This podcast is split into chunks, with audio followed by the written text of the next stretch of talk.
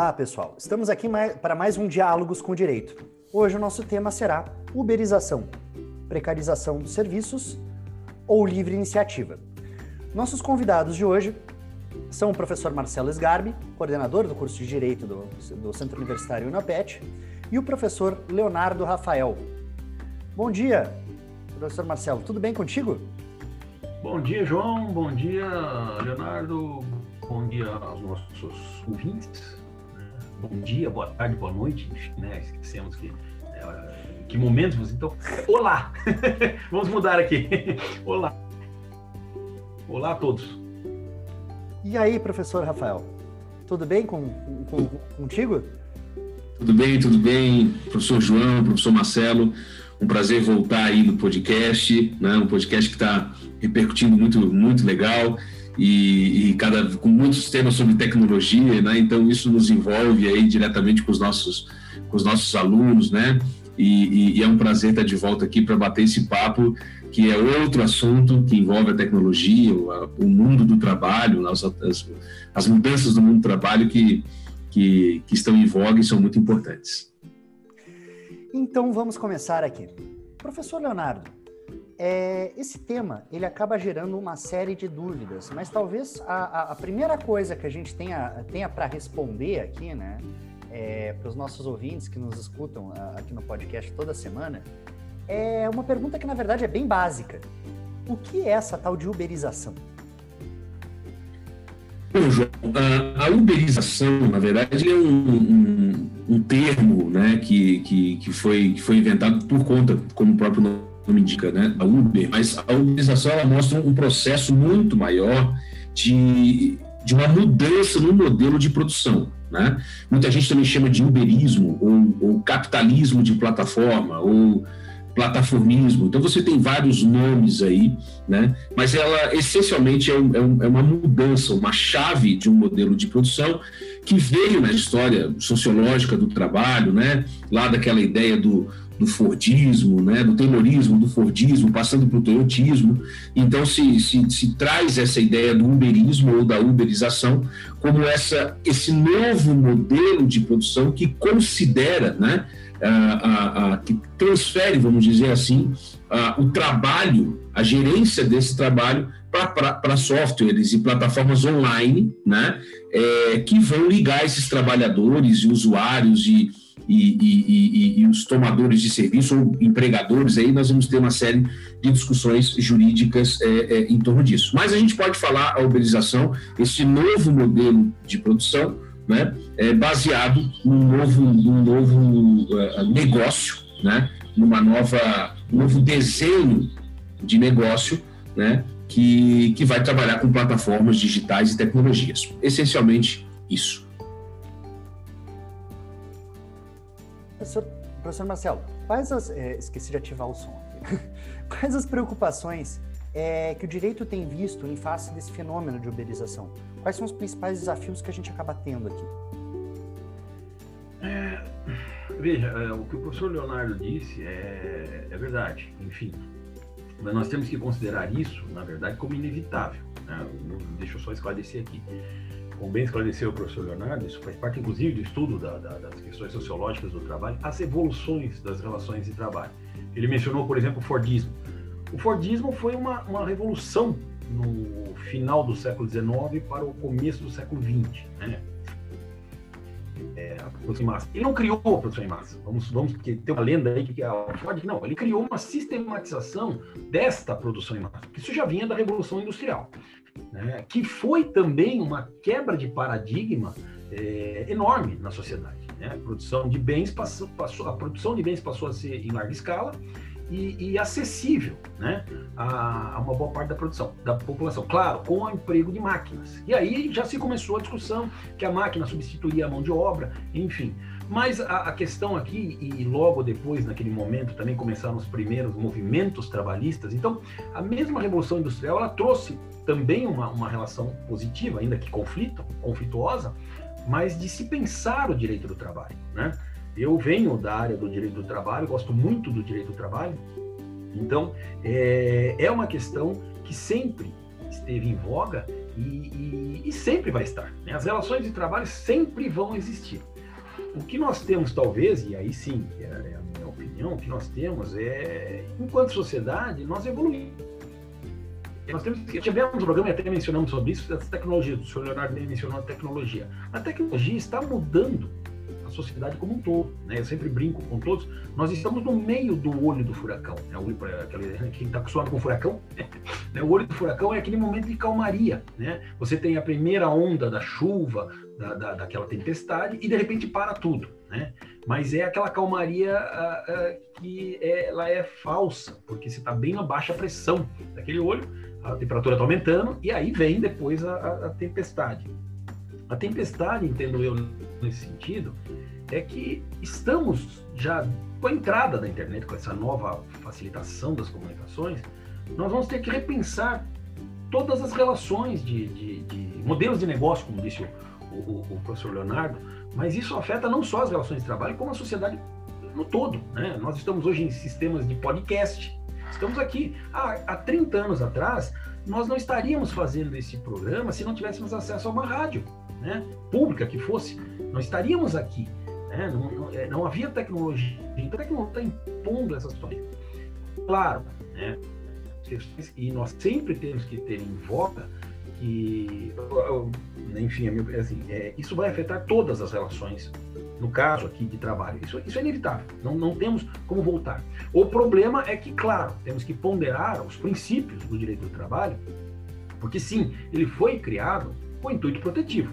E este é o bom viés do direito do trabalho, proteção das relações de trabalho, né? das relações de trabalho que elas se tornem civilizadas, urbanas, humanas, né? Porque viemos de uma revolução industrial que chocou o mundo no século XIX, né? porque você tinha jornadas de trabalho de 22 horas e uma revolução industrial que pensava humanamente, porque estávamos também no ápice do humanismo, né? professor Leonardo, era uma revolução industrial que também considerava as crianças, protegia as crianças.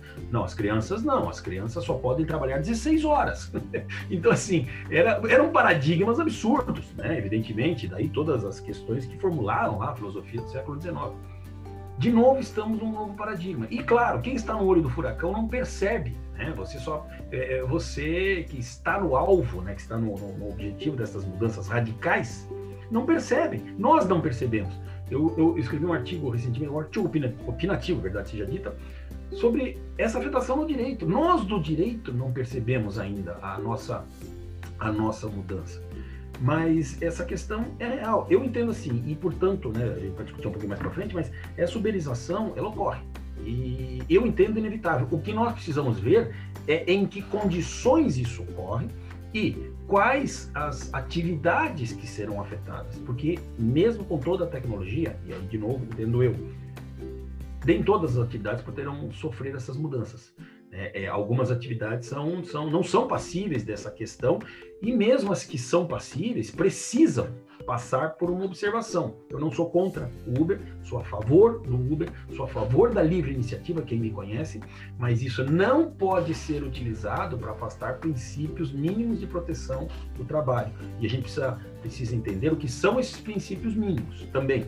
Né? Então não se pode colocar zero como princípio mínimo, que aí não teríamos proteção nenhuma. Então entendo inevitável, mas é bem isso que o professor é, Leonardo diz, concordo com ele, é uma nova realidade, é uma nova mudança de paradigmas por completo, radical, né? É, só que precisamos ver em que condições isso vai acontecer, para que não. Né? Voltemos ao século XIX com jornada de 24 horas agora. É, o grande, é, o grande problema, né, professor é, é, Marcelo, é que, de fato, a, as grandes críticas que se vem fazendo a esse tipo de trabalho é que nós estamos voltando ao século XIX né? É, é, no termo de exposição. Né? É, basicamente, por quê, né, professor Marcelo e professor João? Esses, esses negócios, é, quando só, só para a gente entender, né? A gente está falando aqui uberização, mas a gente está falando dessas plataformas digitais, então a gente pode imaginar vários serviços que a gente tem hoje, não apenas o Uber, né? Mas o Cabify, o iFood, é, é, é, é Uber Eats, todos esses serviços, né? Você tem serviços de diarista por plataforma, você cada vez está tendo mais esse tipo de trabalho.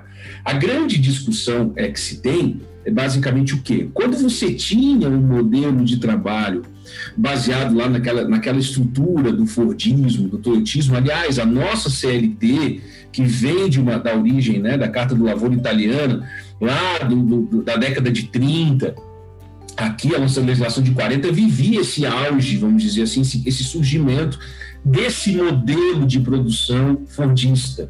Então, a ideia que se tinha das relações de emprego, da proteção do trabalhador, da jornada de trabalho, né, tudo isso era moldado a partir de uma realidade. Qual era essa realidade? As pessoas iam à indústria, trabalhavam, então ele ia lá, batia o ponto, determinado horário, às seis da tarde, sete da, da noite ou cinco da tarde, ele batia o ponto. O empregador não controlava mais a vida dele, o que ele ia fazer até o outro dia. Né? Então, se trabalhou que esse modelo de produção, esse trabalho realizado é, nessas indústrias, e aí automaticamente a, a organização social dos trabalhadores, de demandas, os movimentos sindicais, a busca por proteção desses trabalhadores, trouxe uma série de benefícios e seguranças mínimas a essas pessoas, que não existiam no século XIX, né? ou ali no século XVIII XIX, no auge da Revolução Industrial, como disse o professor, o professor Marcelo. O que, que ocorre hoje com essas plataformas? Né? Ou seja, eu saía, eu, eu, eu estava eu saía do meu, do meu trabalho, o que eu fazia das seis da tarde às oito da manhã, o empregador não se preocupava. Hoje, o nosso trabalho está na nossa mão, que é o nosso celular, é o computador. Ou seja, é, é essa, essa mudança de paradigma do negócio para uma economia digital aquele negócio hoje que depende da tecnologia da informação, que usa dados, ele se transforma efetivamente na vida dessas pessoas num efetivo controle. E aí você, efetivamente, hoje você está tendo jornadas de trabalho de 14, 16, 18 horas. Né? Ou seja, de pessoas trabalhando em cima de uma moto ou de uma bicicleta, sem as mínimas proteções, né? sem as mínimas proteções sociais e também é, é, sujeitos a todo risco que não pertencem ao, ao, ao, ao tomador desse serviço, né? ao, ao, contratante. Então, hoje, o que vem se discutindo é, é, é, é, justamente quais os efeitos dessa relação dessas plataformas com esses trabalhadores. E, professor João, até para não me estender, é, é, importante a gente dizer que isso também leva em consideração um outro aspecto social que é um aspecto social muito importante do, do crescente desemprego, né? Ou seja, você tem hoje o que a, a, a, Organização Internacional do Trabalho vai chamar, desde os estudos que ela, ela faz em 2015, ela vai chamar de gig economy, né? ou seja, economia de bico. Hoje as pessoas vivem de bicos. Então, o que, como é que funcionam essas plataformas? Essencialmente, elas se aproveitam justamente dessas desigualdades que cria uma massa, um, como eles chamam de, de, de crowd work, ou seja, um trabalho de multidão, ou seja, você tem uma multidão de jovens, pessoas né, de, nem, nem tão jovens mais, disponíveis no mercado, desempregadas, que não têm a mínima condição de buscar um novo trabalho, né? E aí você é, esse, não, esse, esse, é o home office, né, professor? Né? E aí a gente, com o trabalho, a, a, a, a plataforma utiliza esses grupos, né? Aquela situação, olha, você é empreendedor, entra aqui no aplicativo, tem a sua moto, a sua bicicleta.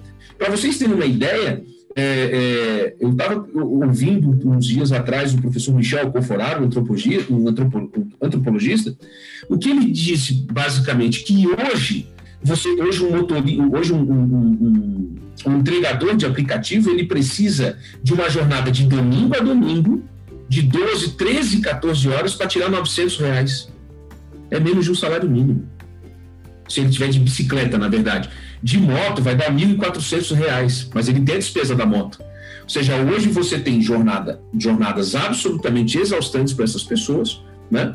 É, é, é, sem o mínimo de proteção, nada, vamos dizer assim, né? É, é, é, e vivendo num, num completo desalento, ou seja, Há, como diz o professor Ricardo Antunes, né, da Unicamp, que é um grande professor que estuda sociologia do trabalho, inclusive ele tem uma obra muito legal que eu indico aí aos, aos nossos alunos ou quem quiser estudar sobre isso, que é um livro chamado O Privilégio da Servidão, né? ou seja, o novo proletariado de serviços na era digital, um livro muito interessante do professor Ricardo, em que ele vai abordar essa evolução né, e vai demonstrar efetivamente que esse modelo de produção hoje, né, é, é desse capitalismo de plataforma, explora justamente as pessoas que estão à margem da situação social. Então, é, é, é, é um modelo cada vez mais preocupante né, e que o Estado vai ter que proteger, buscar proteger de alguma maneira eu, eu realmente vejo isso aqui e me parece um tanto quanto, é, é como é que eu vou dizer, é, sinais dos nossos tempos, né? É, quando eu paro para pensar nesse fenômeno da uberização, é, eu, eu, verifico, e me corrijam se eu estiver errado, pelo menos é uma, é, é uma noção que eu tenho aqui, né, pelo menos do que eu vejo, que é, é, muito característico das nossas relações efêmeras e do modo como a própria sociedade é, se comporta online, né, que é das coisas rápidas né?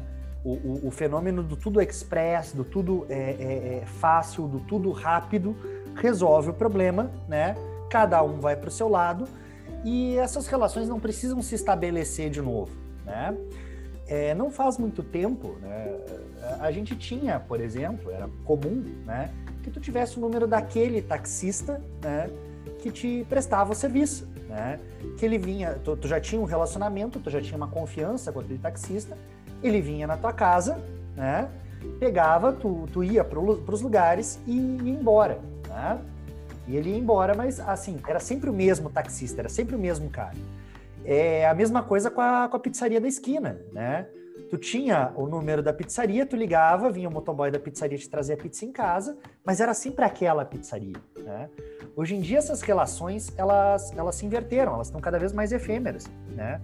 E não só aqui, né, para citar os dois principais, o Uber e o iFood, mas não só isso, né? A gente podia até levar a outros extremos, né? O Tinder, por exemplo, né?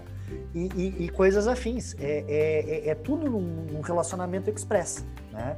Tudo funciona nessa lógica do relacionamento express. Tu pega, tu contrata por momento, serviço prestado, cada um para o seu lado, vida que segue e assim a gente vai tocando, né? Mas, é, professor Leonardo, tu acabou tocando num ponto muito importante aqui, que é a questão da massa dos desalentados? E a, e a questão que o Uber acaba servindo aqui como uma, uma, uma, uma um, um, um, foco de esperança, né? Um, uma luz no final do túnel.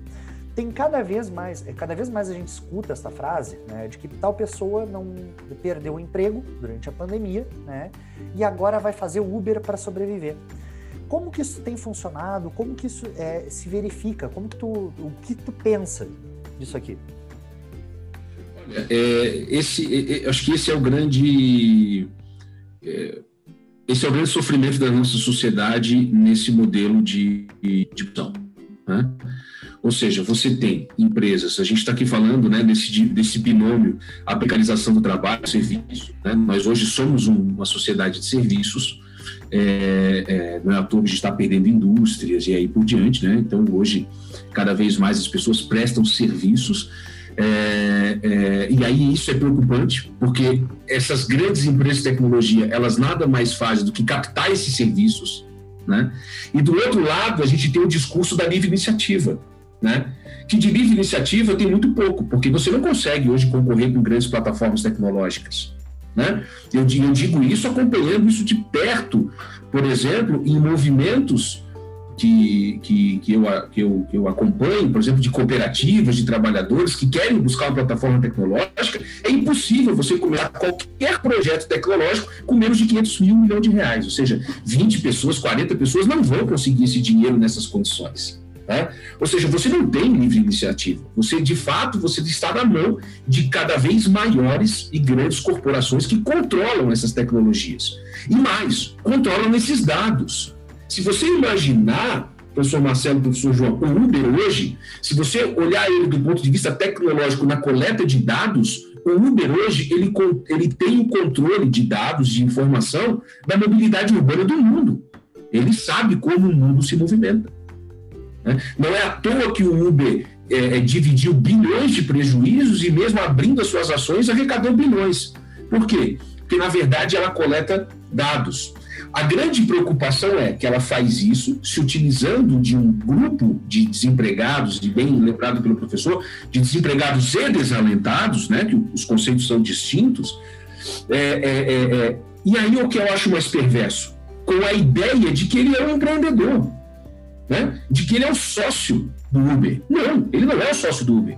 Ele entrega 20%, 25%, dependendo da corrida dinâmica, até muito mais a essa empresa. Assim como, aí, isso, gente, o, o, o professores e, e, os nossos alunos, nossos ouvintes, isso que o Uber já tem uma série de, de, de já observa uma série de, de, requisitos mínimos. Quem andou de Uber na pandemia precisou andar, viu, por exemplo, que há algumas normas de segurança, algumas proteções em alguns veículos que foram fornecidos pela empresa. Existe um trabalho. Mas essencialmente o que acontece? Né? Você hoje você não vai a, a, entrar nessas plataformas como um empreendedor. Né? Como diz um julgamento, é, um julgamento da corte inglesa, né? É, é, é muito, muito interessante, né? Nesse, é, é, é, quando houve lá em 2018 o julgamento na Corte Real do Uber, né, contra o Uber, tem uma frase muito interessante que os juízes ingleses falam e que a gente pode aplicar no Brasil, basicamente, né? Ele diz, ele diz o seguinte, é, é, eu até tenho aqui, vou meio que traduzir simultaneamente. Ele diz assim, ó, é, o Uber ajudando os motoristas a expandir os seus negócios. Né? É o que o Uber vende, né? Você, quem não lembra do anúncio deles, né? Escolha o seu horário, faça da sua maneira. Então ele diz o seguinte, né? Nenhum motorista está à disposição de fazer esse tipo de expansão de negócios, né? Ah, a menos que expandir o seu negócio seja simplesmente gastar mais horas ao volante. É basicamente isso.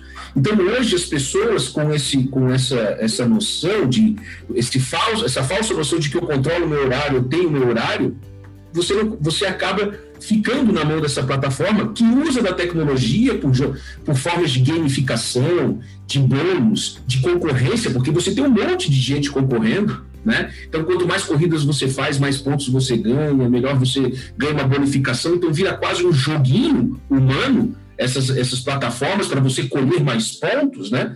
E que na essência o que é? É as pessoas trabalhando cada vez mais. Eu me lembro, por exemplo, professor João, professor Marcelo, vocês que também andam aí certamente desses aplicativos, lembram quando começou? Tinha água geladinha, tinha bala, era um tratamento. Hoje tem isso? Raríssimo, raríssimo. Você não tem mais aquela ideia de você. Né? E aí você faz um, um, uma comparação injusta com o taxista. É porque o taxista, ele, é, o carro é não sei o quê, daquela maneira. Tá, sim, só que se você olhar o que existe de regulamentação em torno dessa categoria e de controle do Estado sobre ele, né? Claro, e também não existe, tem, tem muitos taxistas que não são empreendedores, estão lá também como empregados de gente que tem 20 placas, a gente sabe que isso existe. Estou aqui, né? É, é, não vou cair nessa ingenuidade. Mas a, a, a, a grande discussão que a gente tem hoje é como nós vamos garantir direitos mínimos a essas pessoas que estão largadas numa ideia do capitalismo e da livre iniciativa e vocês são empreendedores como eu. Até eu não quero me estender demais, mas eu vou contar uma história. Eu é, participei de, de, discussões na época, até por conta de alguns advogados, colegas, e, participei disso, fui convidado também a, a, a debater algumas vezes. Vocês lembram quando aconteceu aquelas grandes manifestações dos taxistas do Rio de Janeiro, com a Uber e tal, e houve uma, uma audiência pública na OAB do Rio de Janeiro, né? É, sobre esse tema. Então foram motoristas de táxi, foram motoristas de Uber. Era muito interessante porque o discurso dos motoristas de Uber assim, nós da Uber queremos isso. Eu olhava assim, meu Deus, eles são sócios da Uber, eu não sabia. Ou seja, isso vem tão incutido da ideia de que eu sou Uber, né, como se ele fosse dono. Não, meu amigo. Você fica com todas as despesas, você tem que alugar um carro, porque geralmente você não tem carro, você precisa alugar o carro, você precisa ter todos os riscos do negócio, e você, para deixar uma fatia enorme para um aplicativo que nada mais faz do que, por meio de tecnologia, organizar a tua viagem. Então, esse é o grande desafio. E essas pessoas estão com seus direitos negados e mais chama atenção. Aí a gente pode depois até prolongar e bater um papo com o professor Marcelo. É, nós o próprio judiciário brasileiro está negando as premissas constitucionais e legais de proteção desses trabalhadores. Tá? É, esse é um fato. né, é, está negando. Enquanto outros países liberais, como se dizem, como Estados Unidos, Inglaterra, é outra realidade, é como o LOL, tudo bem, mas outros países estão olhando para isso e dizer o seguinte: não, tem vínculo de emprego sim, vocês precisam se reorganizar, de, é, dar proteção a esses trabalhadores sim, né? ou seja, existe é, é muita coisa a ser feita mas infelizmente a gente está lidando com corporações multinacionais e muito poderosas, né? E essas pessoas estão ficando à margem disso tudo. Professor Marcelo, qual que é a tua opinião, então, sobre esse fenômeno de, é, é, é, de, de, de, dentro do aspecto trabalhista mesmo, tá? É, o que que tu acha? É, é possível caracterizar uma relação de emprego o que, que, caracteriza uma relação de emprego que tu acaba verificando aqui no, no, no fenômeno do, do, Uber, né? Existe, não existe? Como que funciona, né? Como que seria a questão aqui aplicada? Veja, João, professor Leonardo, concordo em parte com o que o professor Leonardo mencionou, mas é que, de novo, né, como a gente falou da tecnologia em outro programa, de novo, nós temos um grande problema no Brasil, antes de mais nada. Tá? E, e é um problema vou dizer, vou forçosamente dizer ontológico. Nós, Brasil, em todas as áreas, todas, nós do direito, principalmente nós do direito, temos um complexo de cachorro vira-lata. Tá? É, e o que quer dizer isso? O que vem de fora é melhor. Né? A teoria alemã, a teoria francesa. Nosso direito administrativo é francês. Nosso direito penal é alemão. Né? Ah, o código rosso é da Itália, professor Marcelo. Sim, sim, sim, mas, né? Nós temos esse problema. A América Latina como um todo, ela sofre esse problema. E o Brasil, né, em comparação com os países da América Latina, é absurdo. Nós não temos uma cultura. Tá? Isso é, isso nós precisamos reconhecer. E por que, que eu estou dizendo tudo isso? Porque concordo em parte com o professor Leonardo disse, que é verdade, realmente, a precarização existe, mas é a realidade brasileira da precarização, em todos os setores. Esse é o grande problema, isso não se discute. O Uber é só mais um. Né? Esse é, essa é a realidade. O, o, nossas relações de trabalho no Brasil são precárias no todo.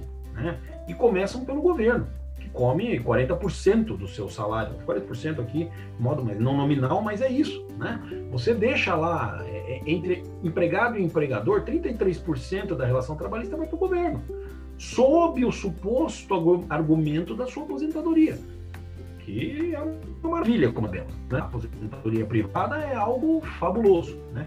Sim, o problema é pensar no macro. Né? Realmente, concordo com o professor Leonardo, concordo com a pergunta do professor João. Uh, aí vem as grandes corporações e no Brasil se deleitam com esta, com esta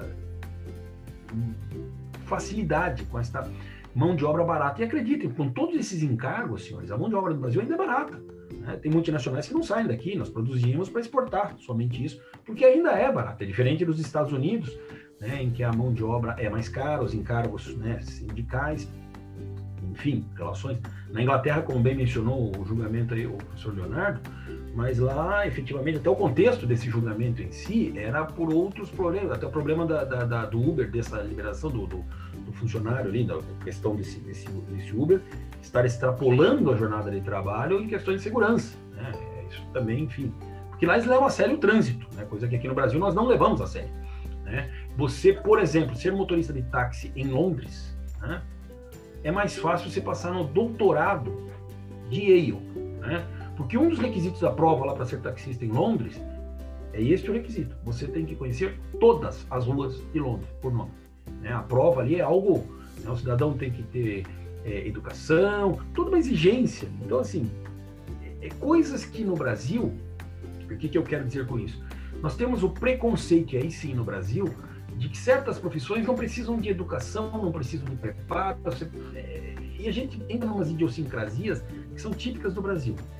Verdade, concordo nesse ponto com o que foi dito. Realmente, o Uber, ao chegar aqui, ele simplesmente se deparou com essa relação de precarização, dos desvalidos, dos, dos desempregados, e vamos né, nos aproveitar dessa massa.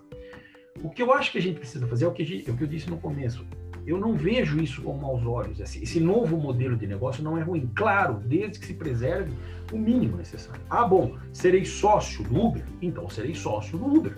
Vamos regulamentar essa sociedade, vamos diminuir os meus encargos e vamos, né? É, sociedade, eu sou do direito empresarial também, né? Sociedade impõe isso, divisão, né? É, e aí, respondendo objetivamente a sua pergunta, professor João, claro que na letra fria da lei, né, se a gente pegar o artigo 2 e 3 da CLT, não, não temos uma relação de, de, de emprego ali.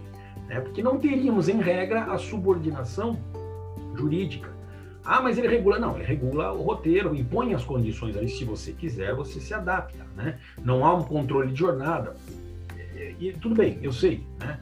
Talvez indireto, podemos analisar, mas estou dizendo aqui literalmente. E é onde os tribunais pátrios estão saindo. Mas vejam que essas decisões dos tribunais pátrios, acreditem, é, estão sendo tomadas também com o receio de que essas plataformas saiam do Brasil se a, se a relação for mudada. Então há uma pressão nisso, há, uma, há outras pressões, mas uma das pressões é esta. E aí esses desempregados continuarão desempregados.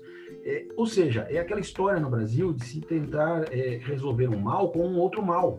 Né? Nós não tentamos resolver. E aí os debates se abrem, e aí começa, infelizmente, de novo o que vem acontecendo nesse debate: ideologia. Né? Porque estive recentemente num debate sobre uberização e resvalou, terminou em ideologia. Né? Começou aquela briga de novo de direita, esquerda, capitalismo, não capitalismo, e aí a coisa desandou. Né? E, e se esqueceu que o objetivo ali era tentar levantar soluções.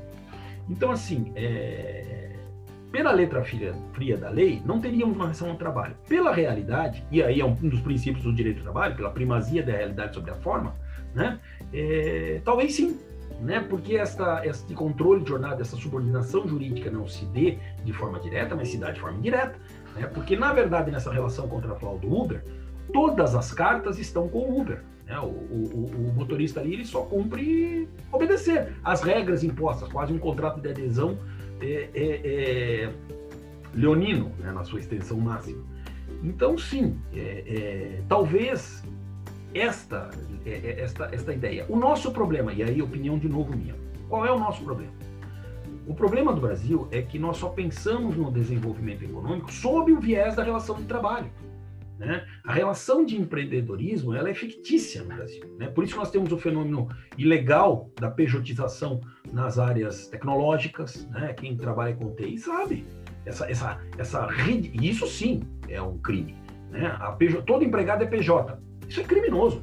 Isso é artigo 9 da CLT, é nulidade. Mas, né, as relações dos salões, né, agora serei inchado aqui, salões de, de, salões de beleza, salões de barbeiros, né, o, o, o cabeleireiro, o, o barbeiro, o que quer que se chame a profissão ali, que é essencial, né, ele não é empregado.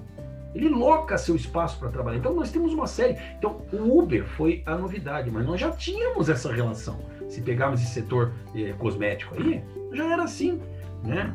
Então, é, é, a relação é complexa. O que eu acho, enfim, precisamos repensar. Sim, precisamos dar maiores garantias. O, o que nós precisamos é, talvez, e eu entendo que o Uber não tem uma relação de trabalho, mas aí concordo com o professor Leonardo no, no sentido de que não, não é uma relação de trabalho, mas precisamos dar um maior equilíbrio a essa relação. O motorista ali precisa ter voz. Se ele é sócio, como diz o Uber, sócio ele tem que ser tratado como né? E é aí que talvez a gente tenha que passar nesta relação. Por quê? Porque, veja, é, mesmo lá nos países, como, como mencionado aqui, é, por exemplo, um motorista de Uber em, em, em, Boston, a relação de trabalho é outra. O, o ganho dele é muito maior. Né? O, o, problema é que aqui no Brasil tudo é precário, inclusive no ganho. Né? Oito, oito reais por uma entrega do iFood é, é absurdo. É absurdo, é, é, é, praticamente escravidão. Só que o problema, nós temos que lembrar também que o consumidor não pode pagar mais do que isso. É, o que eu quero dizer é, a realidade econômica do Brasil, ela impõe é, é, que se entenda devidamente o que está acontecendo. Né? Porque se, se, se colocar direitos e tentar repassar isso para o cliente, aí não vai, ter, não vai ter cliente. Quem é que de nós aqui vai pagar uma, uma... Porque a ideia do Uber é que ele seja mais acessível que o táxi. E esse é o viés do consumidor. Né? E, e, essa é a realidade. Se eu tiver que pagar a mesma coisa ou não tiver vantagem nenhuma, a coisa se desanda. É, só discordaria do professor Leonardo num ponto na questão dos taxistas. Eles não são mais tão regulamentados hoje em dia. Né? É, Perdeu-se muito. Não tem, no passado era pior. Né? E vou dizer mais. Como mencionou bem, nós temos um problema de fraude nos táxis muito grande. Os donos de placas, né? Isso é um escândalo no país inteiro e aqui não é diferente. Né? Então, assim, o que eu acho é que a gente precisa repensar os modelos de negócio. Transporte é um, é um, é um modal que precisa ser repensado, porque ele é extremamente regulamentado no Brasil por questões políticas e outros. Precisamos, é necessário isso? Né? Será que temos? Nós temos Uber para ônibus, nós temos, enfim, essas. É, e eu concordo, ok. Né? Da forma que está sendo feita, precisa ser repensado. Dessa forma, é realmente um exagero e está sendo sendo feita na forma exploratória. Isso é inegável. Mas precisamos atentar que esta é a nova regra. O que não podemos, de novo, é extirpar esses negócios e voltar ao sistema passado. Ficarmos refém de um sistema que também não protege ninguém. Ninguém vai me dizer que o taxista, ainda que seja dono da sua placa, tem a melhor das carreiras e a melhor da vida. Não, não tem. Não tem. Um motorista de ônibus ganha um salário de fome, devido respeito. Né? Me desculpem aqui a sinceridade, mas é, é que a realidade brasileira, o salário brasileiro é ridículo. Né? O professor brasileiro, né, senhores? Né? Então, assim, o que eu quero dizer, precisamos analisar no sentido macro. Não adianta analisar é, é, é, é no sentido individual, microeconômico, porque o problema é estrutural no Brasil. O nosso custo é muito alto, mas é um custo ignóbil, é um custo idiota. Ah, na Suécia nós temos uma carga tributária que beira a quase, dependendo da situação, 70%. Mas eu prefiro ir para a Suécia pagar 70%, porque se pegar uma gripe, eu tenho uma enfermeira na minha casa. Né? Eu tenho o, o sossego de ter segurança pública. Né? E tenho o sossego de uma saúde pública. É, então, é, é, segurança, enfim, é, é, é, essas questões que nós precisamos botar em pauta, entendo. O que eu quero dizer, portanto, para encerrar, que me alonguei aqui, mas encerrar nesse, nessa, nessa intervenção, é que sim, precisamos repensar, sim, precisamos reequilibrar, realmente. É exploratória a atividade como quase todas as atividades do Brasil. Só que são exploratórias, seja oriundas do poder público, seja da iniciativa privada. O problema no Brasil é que a questão de submissão e desequilíbrio, ela vem de todas as partes. Né? Todos pagam mal a todos. Né? Escritórios de advocacia pagam mal, pagam salário de fome. Esta é a realidade, senhores. Né? É, é, então, assim, a, a, questão é de se analisar tudo no contexto, porque fica muito, muito difícil a gente é, é, é, é, vitimizar um setor apenas e criminalizar outro, mas esquecer que a realidade econômica muitas vezes impõe. Então nós temos que entrar nesse viés. Talvez essas garantias tenham que passar por isso, essa divisão de melhor remuneração, talvez sim. Não tirar, não dá o. o eu, não, eu não entendo relação de emprego, mas tem que aumentar as relações de garantia e segurança do, do motorista. Que ele seja melhor remunerado, né? mas não impondo esse preço ao consumidor, talvez diminuindo os lucros, né? Faturamento, que são absurdos. Né? Isso, isso, isso sim. É essa a questão. Porque o que eu tenho medo é que essas relações são privadas. E o consumidor vai pagar o pato. Sempre o consumidor paga o pato. Né? E, nós temos que, e é o terceiro ponto dessa linha: empregado, empregador, prestador, enfim, contratante, e o consumidor, que no final né, tem um serviço ruim, péssimo, como disse o professor Leonardo, não tem mais água gelada, não tem mais balinha, porque não dá, ele não consegue sustentar isso, porque ficava em cargo dele. É, talvez a água gelada da balinha tem que ser fornecida pelo Uber, de boa qualidade, sabe? Eu não sei, entendeu? Então, assim, o que eu tenho medo é cuidar, dessa, precisamos melhorar as condições, com certeza, tá? Mas cuidar para que essa nova modalidade, esse novo pensar de negócios, não seja é, morto na casca, porque nós precisamos repensar todas as relações de trabalho no Brasil. Nós precisamos sair dessa, dessa ideia de relação de emprego, né? porque nós temos essa ideia de relação de emprego. Verdade que as outras relações estão precarizadas, então vamos melhorar as outras é, é, relações, porque no mundo inteiro a relação de emprego é apenas uma das modalidades de, de desenvolvimento econômico.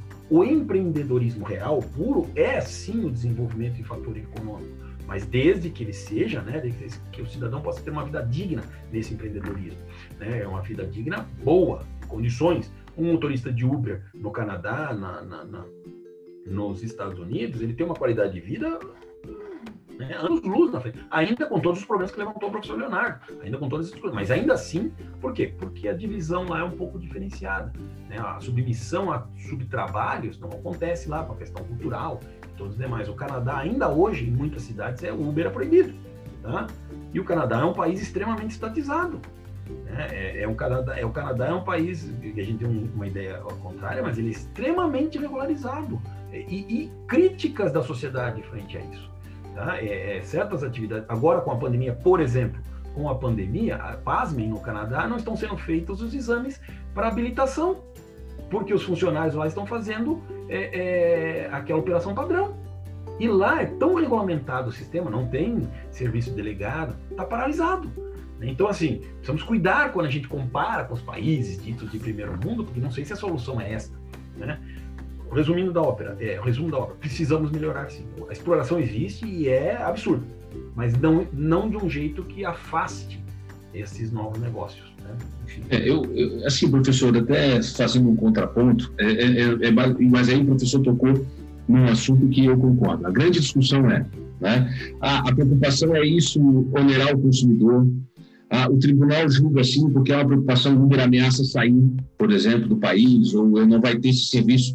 Será? Por exemplo, pegue, faça um teste, eu já fiz. Né? Você recebe o valor da. Quando você compra um aplicativo, você recebe lá o valor da taxa de entrega. Eu, eu, eu passei por isso ontem, por causa da chuva. Eu pedi um, um, um, um lanche no, no escritório. É, a taxa de entrega era R$ reais. Quando eu, quando eu cheguei ao motoboy, eu perguntei: escuta, eu sou pesquisador, trabalho com isso. Qual foi o valor que tu recebeu por essa corrida? 95 centavos.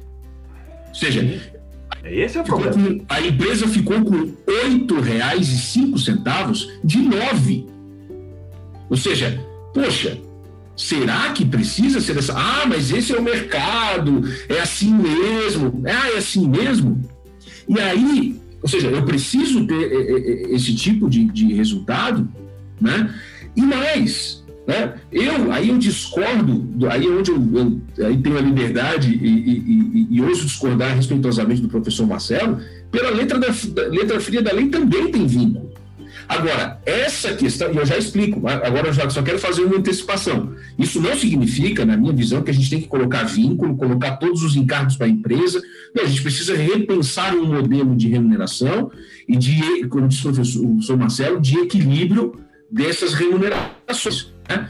Concordo, professor Marcelo, que a tendência das relações de emprego, a proteção do trabalhador, a proteção do trabalhador, ela é uma tendência a se perder no mundo, né? no mundo, Agora, nós temos alguns comandos que nos colocam na frente. Nós temos, por exemplo, a Constituição Federal, que vai dizer o seguinte, e é isso que me assusta como, como pesquisador, como professor, e eu já.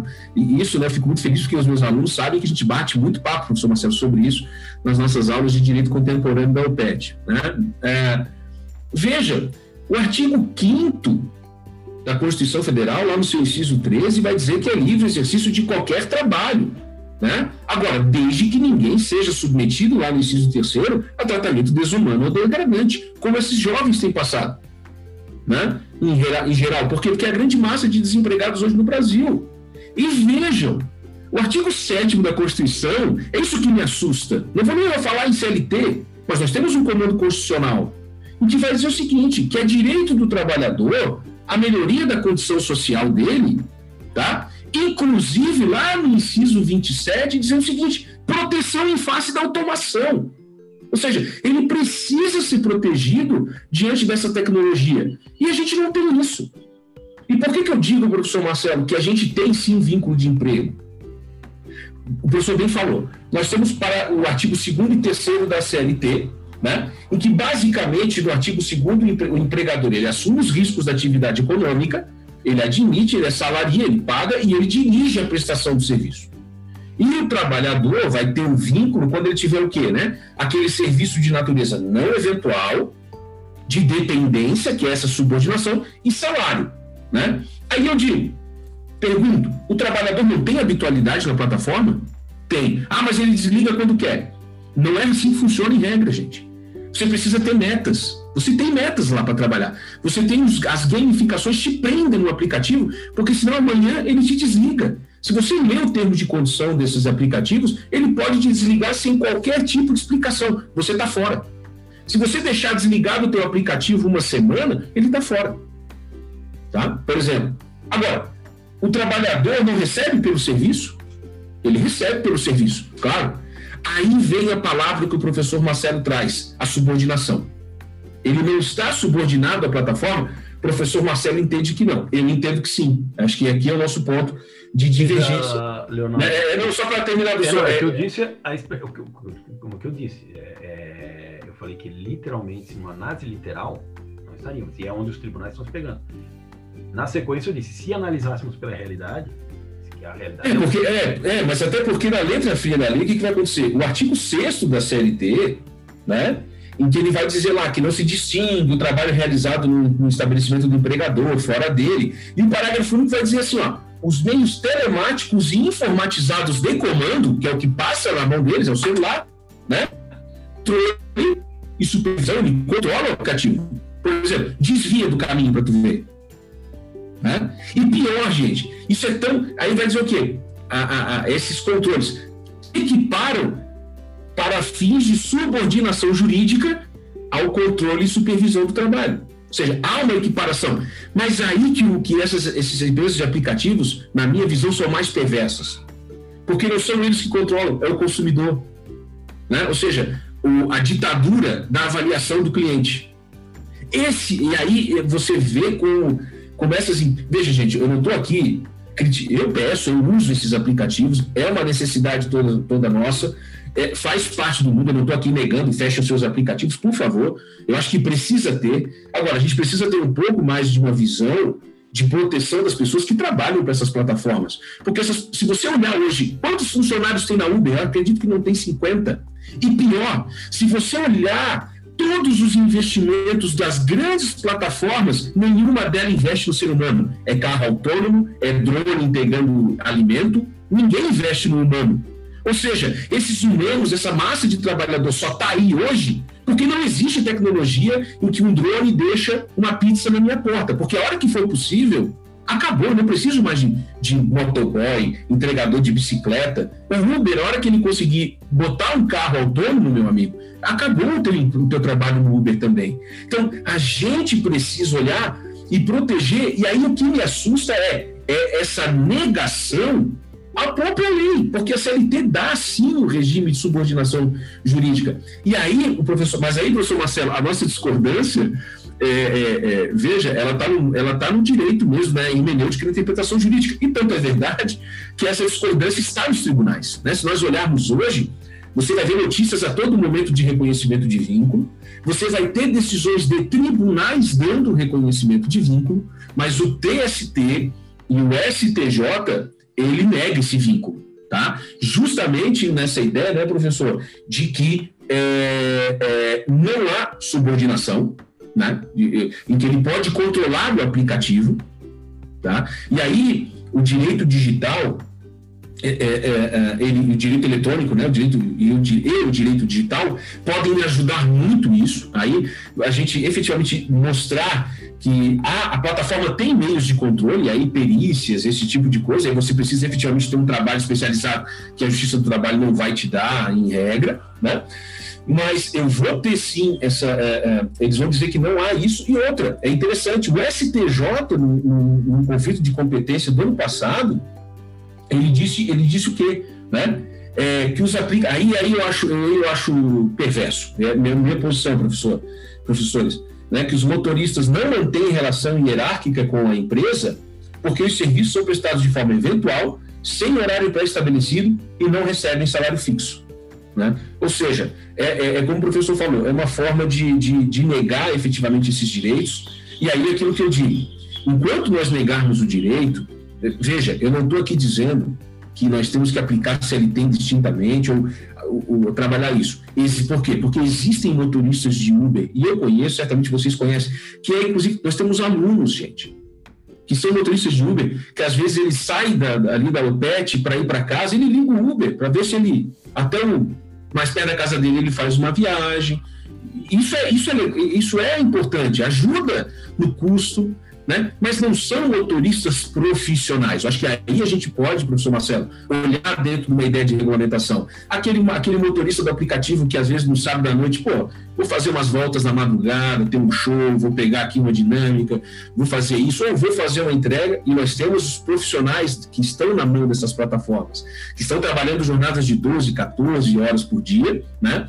É, é, é, é que é, é, é demais. E, e aí aquilo que eu digo, esses termos, é, você, você, se a gente olhar hoje, existem pesquisas, por exemplo, em que há um grande número, professor João, de até para a gente encerrar, há um grande número de cancelamentos de corridas, né? Assim, ah, do nada a corrida cancelou, em que esses aplicativos vão investigar os entregadores, eles cancelam a corrida para poder comer.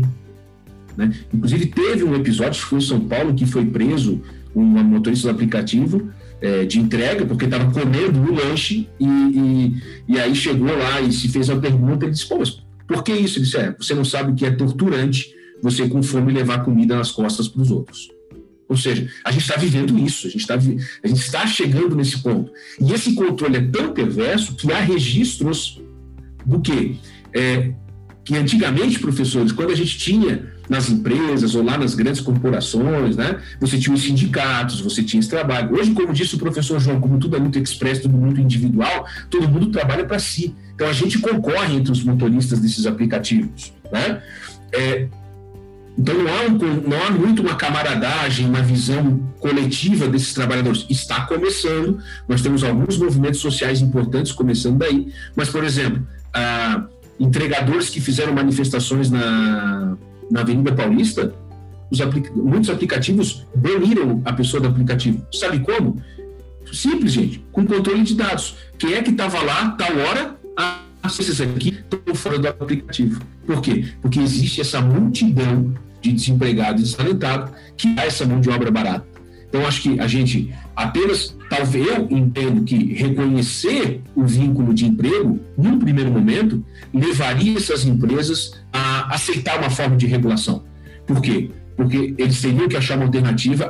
aí eu concordo com o professor Marcelo. As pesadas, os, os pesados preços, os, os, encargos, né, que são da, das relações de emprego no Brasil, não são justas para a grande maioria da população. Se a gente olhar no macro, efetivamente, não são justas, mas seria esse tipo de situação, ao meu sentir, que levaria essas empresas a negociar. E não a gente deixar esses trabalhadores desalentados sob a justificativa de que ah, eles vão embora do Brasil ou é, é, é, que eles estão indo embora do Brasil ou que é, é, é, o lucro vai, vai estourar na conta do consumidor. Não estoura na conta do consumidor se quiserem. O grande problema é esse. Enquanto você paga R$ reais uma entrega, um real em média fica para o entregador. E aí né, não paga nem a despesa do coitado. Então a gente tem que olhar isso com um pouco mais é, de carinho e aí mostra o tamanho da discussão que a gente vai ter né, aí por, por, por diante e, e dos desafios. E a gente precisa efetivamente entender como a gente vai trabalhar isso nesse mundo digital. É, veja, primeiro de tudo, o que eu quero dizer aqui é que eu não disse que defendo essa posição. Só estou dizendo que a realidade se impõe. Não, sem dúvida, eu entendi, eu, eu entendi, eu entendi. Eu, eu acompanho, é, é, pode não parecer, mas eu acompanho com profundidade essas situações e o direito de trabalho com, muita, com muito tempo. Né? São 30 anos acompanhando direito de trabalho e direito empresarial. O que eu quero dizer, repito, né? Nós temos um problema sério no Brasil, sério, sério, de não ter maturidade para as relações econômicas. Nós não temos. Em todas as relações, tudo, sem dúvida, tudo, sem tudo, dúvida. tudo, né? Tudo no Brasil, eu preciso, né? Eu preciso. Ao Estado precisa me prover, ao empregador precisa me prover. E nós fomos tolhidos. Nós somos um país que está em na pesquisa científica em último lugar, no, no alfabetização da população em último lugar, nós somos analfabetos funcionais, porque o Estado provê tudo. Daí a qualidade do nosso, né, do nosso trabalhador, do nosso ensino. O que eu quero dizer é justamente isso. Por que, que não se reconhece? Eu ainda, professor Leonardo, na leitura do artigo 3 que trata da relação o que é o empregado, pelo artigo 3 de novo, vou repetir para que fique bem claro aqui, né? Assim, é, não há se fosse, o que eu quero dizer é o seguinte: se realmente se aplicasse essa promessa utópica do Uber frente ao seu dito sócio, então não há relação de emprego. É isso que eu quero dizer, nesse sentido. Se a gente fizer o que eu disse também na sequência é, mas entretanto a realidade é outra em face dos nossos princípios. Então, é claro que há uma subordinação indireta, é claro que a questão de fome é evidente. Não, não controla a sua jornada, mas se você cancelar três jornadas porque vai comer, eu te desligo. Claro que é uma pressão, né? Não é um contrato justo, e é isso que eu venho dizendo. No, o problema é que precisamos tratar da relação é, de equilíbrio nesse contrato. o Uber depende do funcionário tanto quanto o problema é que nós temos uma massa de pessoas que vai substituir, né? E, e, e o outro problema é, é, justamente isso. O que me preocupa é que nós estamos discutindo a precarização do Uber, mas o, o nossa, as nossas relações de trabalho, não de emprego, de trabalho, no novo conceito, né? São precárias. E o que eu disse lá com relação ao consumidor é que, infelizmente, no Brasil, não existe competição. O problema, o que me preocupa, e veja, talvez né, é isso que dê. A, não estou dizendo que. O problema é que tudo resvala no consumidor. Né? Todas as discussões resvalam na gente, nós, consumidores. Né? Ah, explodiu uma bomba não sei aonde no mundo. Aumenta a gasolina. Por quê? Porque nós não temos refinaria, nós não temos livre mercado no petróleo. Temos uma empresa fornecendo que, né, enfim, é estatal. Não é estatal no seu conceito jurídico, mas é estatal no seu conceito prático. Né? Porque já tive uma discussão uma vez que me, me, me corrigiram. O senhor está equivocado porque não conhece o conceito estatal. Eu falei, filho, o senhor não está equivocado porque não conhece um princípio do direito, que é a realidade se impõe sobre a forma. Né? Você colocar a Petrobras como empresa de direito privado só no papel é uma coisa. Mas me digam aqui, alguém vai me dizer que o, o, quem senta na cadeira da presidência não manda toda na Petrobras, e é só ele que manda e é vontade, seja lá quem estiver. Então, assim, o que eu quero, o que eu quero ponderar é assim, que nós precisamos parar é rediscutir todas essas nossas relações.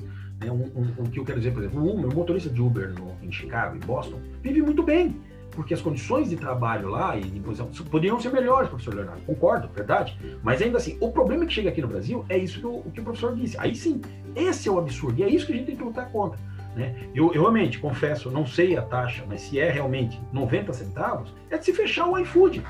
Pelo amor de Deus, isso é escravidão. Né?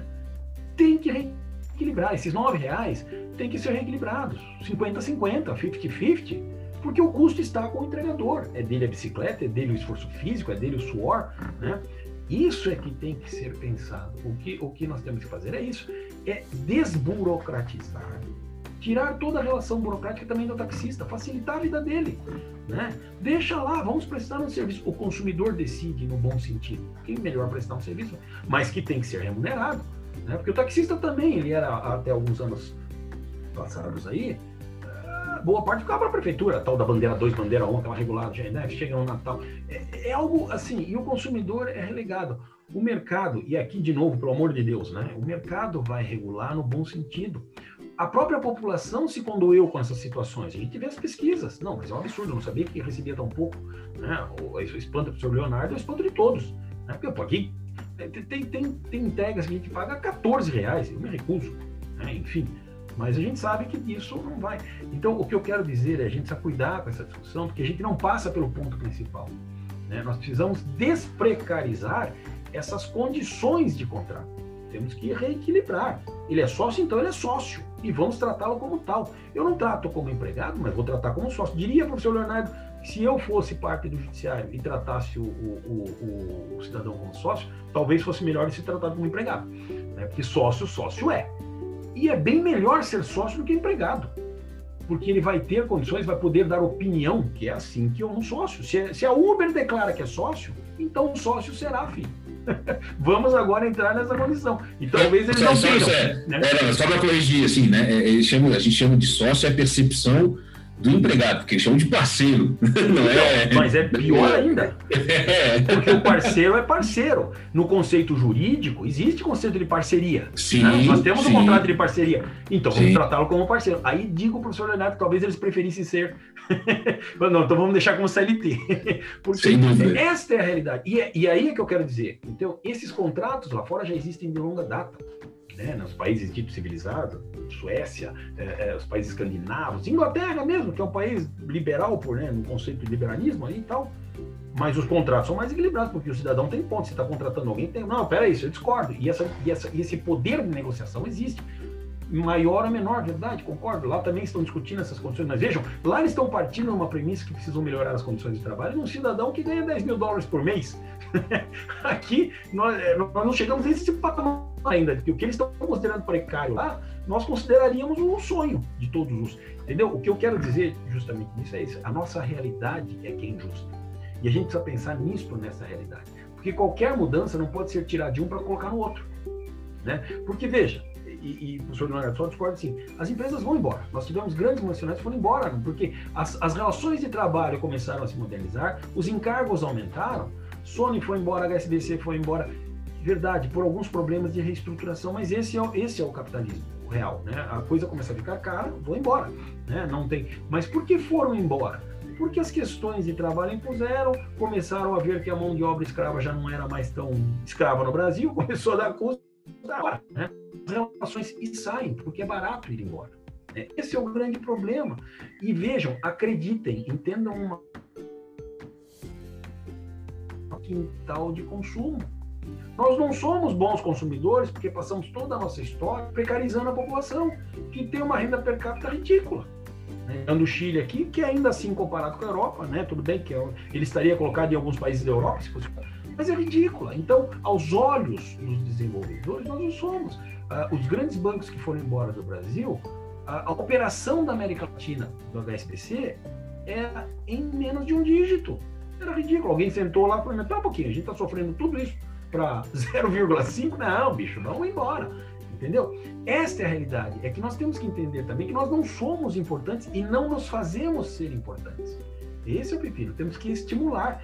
E o que eu quero dizer é que também a hipocrisia se dá geral, é porque todas as categorias estão precarizadas, senhores. Ah, professor Marcelo, tem os diretores de multinacional. Bom, se você considerar diretor de multinacional no Brasil como um diretor de multinacional nos Estados Unidos, ele vai se ofender. Né? Os bônus de um diretor nos Estados Unidos seriam dar vergonha os nossos aqui, entendeu? Então, assim, o que eu quero dizer é isso. Né? Digo de novo, repito, né? A nossa classe, os advogados, estão passando por uma revolução, estão sofrendo na justiça do trabalho. Eu sempre defendi que o advogado associado é uma balela. Ele é empregado. Ele sim se enquadra no artigo 3 Me diga um advogado associado que tem poder de comando no escritório. Nenhum. Faça isso, filho. E, e, e olha, e mais, né? Escritórios trabalhistas. Eu, eu vou ser linchado por todos os meus colegas trabalhistas aí. Né? É, é, escritórios trabalhistas ali pagando salário de fome. Dizendo que o cidadão é associado. E associado. Né? E a nossa classe, né? isso sendo referenciado para o nosso de classe. Mas o cidadão tem jornada tem meta, tem que produzir, segue as ordens diretas do dono do escritório. Então, assim, são várias as categorias que estão sob esse prisma e que a gente só tenta achar alguns modos expiatórios. Coloquei algumas aqui, né? É, cabeleireiros, é, é, é advogados, engenheiros, que também, o pessoal da TI, que foi obrigado a se pejotizar, você não tem emprego, o que é uma redação, sabe? É coisa absurda. Quem trabalha com empresa de TI, você tem lá 200 funcionários, 200 PJs. Né? Isso é um sonho do alemão que, quando criou a, a, sociedade limitada, por responsabilidade limitada, nossa, né? nós temos aqui um, um hub de empresas. Não, é relação de trabalho pura. Uma PJ que tem horário de trabalho. Não, mas não está no contrato a sua jornada. Uhum. O gerentão ali no telefone, filhão, né? Ô, onde é que você está? Não, eu sou PJ. Vem trabalhar. Entendeu? Então, assim, é, o que a gente precisa é repensar esse requisito. Quer tratar com. O que eu quero dizer, para resumir a obra, para não ficar aqui, né? quer tratar como parceiro, trate como parceiro.